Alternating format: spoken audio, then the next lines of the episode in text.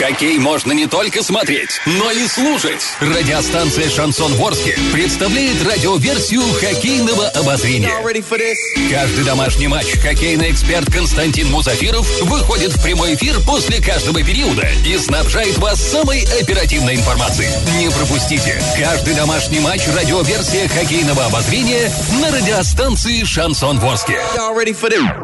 Для слушателей старше 12 лет. Спонсор хоккейного обозрения «Автосалон Вояж». Новотроицкое шоссе 62, телефон 28 88 88. Еще раз тепло приветствую всех э, любителей спорта, которые собрались здесь на волне душевной радиостанции «Шансон в Орске». Дорогие друзья, как и обещали, мы возвращаемся в наш спортивный вечер. Под сводами Орского дворца спорта юбилейный уже закончилась вторая 20-минутка.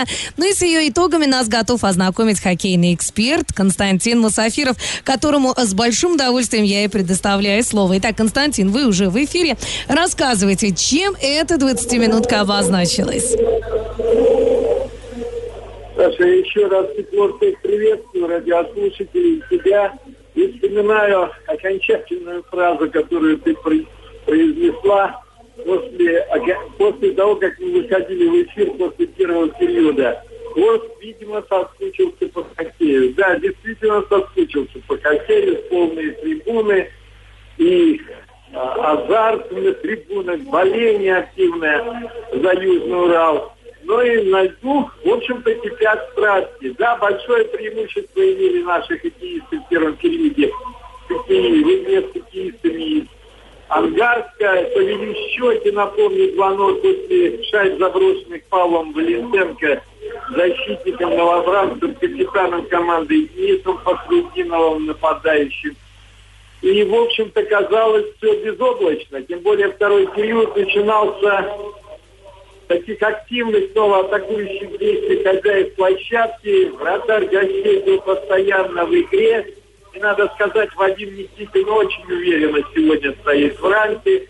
И во многом, наверное, его заслуга то, что счет еще пока не слишком убедительный на табло. 2-1. Не слишком убедительный в плане преимущества хозяев площадки. 2-1. Так вот, второй период наши хоккеисты в итоге уступили 0-1. А как это произошло? А, в целом, а, течение обстоятельств. Вот после ряда атак, выхода один на один с вратарем Ильи Иванова, нападающего ударного звена нашей команды, который не смог переиграть голкипера. Вот затем, затем последовало сразу три удаления в составе Южного Урала – Первое это нарушение численного состава, затем Илья Иванов ошибся в своей зоне и пришлось нарушать правила. Наконец, за выброс шайбы был удален Никита за пределы площадки. Выброс шайбы удален был защитник Никита Жлоба. Вот такое большое преимущество. Долгое время наши играли втроем против четырех соперников. Конечно же, это не просто все-таки сумели, сумели, правда, единственный раз, но сумели перейти, забросить шайбу ворота Дениса Синягина, сделал это Максим Усков, нападающий гостей, броском буквально э, с четырех метров. Он сумел, как говорится, расстрелять наши ворота, и Синягин уже был без силы. А вот после того, как команды стали играть э, в равных составах, а счет на табло стал, повторяю, не 2-0, а 2-1. Все-таки снова преимущество перешло хозяевам площадки, которые переигрывают гостей в движении, э, более осмысленных комбинационных действий, нестандартных ходы в атаке предпринимают. Часто бросали наши ребята снова поворотом гостей. Но, повторяю, шайбы летели мимо ворот, или врата действовал безупречно. А, Ермак в основном контратаковал и довольно, прямо скажем, не столь часто. Так вот, концовка второго периода прошла в массированных атаках хозяев, потому что был удален какие гостей на две минуты за неправильный прием у борта. И, в общем-то, имели наши шанс забросить третью шайбу, но, повторяю, исполнованными сказали эти вот ворота э, гостей, не сумели наши поразить.